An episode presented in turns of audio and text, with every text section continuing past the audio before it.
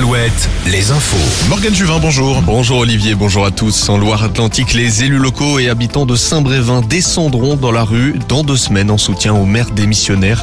Une marche est prévue le 24 mai. En attendant, Yannick Morez sera auditionné par le Sénat mercredi prochain. Et puis la première ministre lui propose de le recevoir à Matignon la semaine prochaine.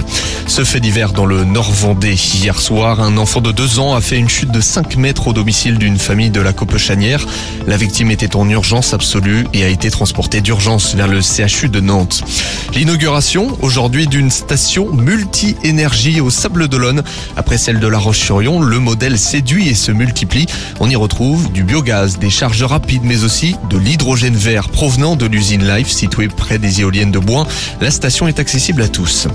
Le ministre de l'économie lance un appel aux industriels. Le message est clair, je cite, réduisez vos marges pour réduire vos prix. Bruno Le Maire souhaite que les Français ne ressentent pas l'inflation au lendemain d'une réunion avec les distributeurs. Le trimestre anti-inflation est prolongé jusqu'au 15 juin.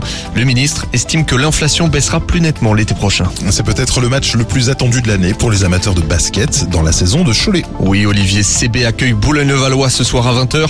Match attendu pour voir les Choletais assurer une place en playoff, mais aussi pour le phénomène de la Ligue, l'OVNI Victor Wembanyama.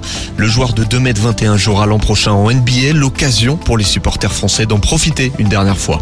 Cholet toujours avec euh, du football, le SO joue ce soir au Red Star pour la course au maintien.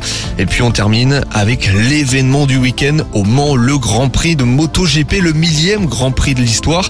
Pour l'occasion, plusieurs portions d'autoroute sont gratuites aux motards jusqu'à lundi. C'est le cas de la portion entre Saint-Arnaud et Le Mans, Nantes et Le Mans, mais aussi sur l'autoroute A28 pour ceux qui viennent de Tours. Le départ de la course, lui, est prévu dimanche à 14h. Retour de l'info dans une heure, Olivier.